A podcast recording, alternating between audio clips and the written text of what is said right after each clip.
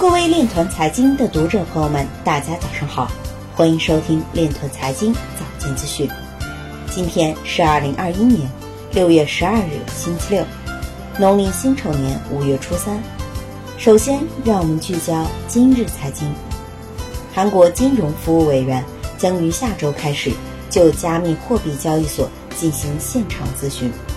美国国会区块链集团要求美国国税局修订慈善加密货币捐赠指南。澎湃新闻报道，有矿工称其云南矿场已关停。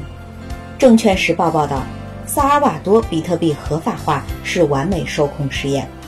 摩根大通称，萨尔瓦多采用比特币没有任何经济效益。扎克伯格姐姐将在韩国釜山成立区块链公司。国际货币基金组织以金融和法律问题为由，瞄准萨尔瓦多采用比特币。迈阿密比特币2021大会的参会者发现新冠病毒确诊病例。BlockFi CEO 表示，监管机构的兴趣有利于加密生态系统发展。交银国际红汉表示，CBDC 时代，人民币流通规模将受用于货币跨境贸易和投资结算程序优化。今日财经就到这里，下面我们来聊一聊关于区块链的那些事儿。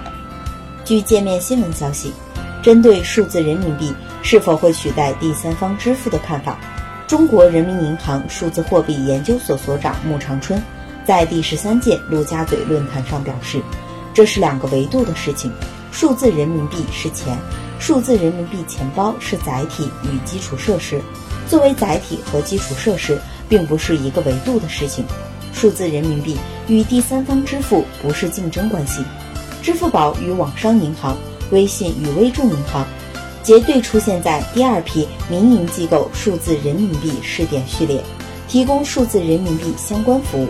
微信和支付宝将继续承担金融基础设施职能，共同参与发行和流通服务的过程。以上就是今天链臀财经早间资讯的全部内容。感谢您的关注与支持，祝您生活愉快，我们明天再见。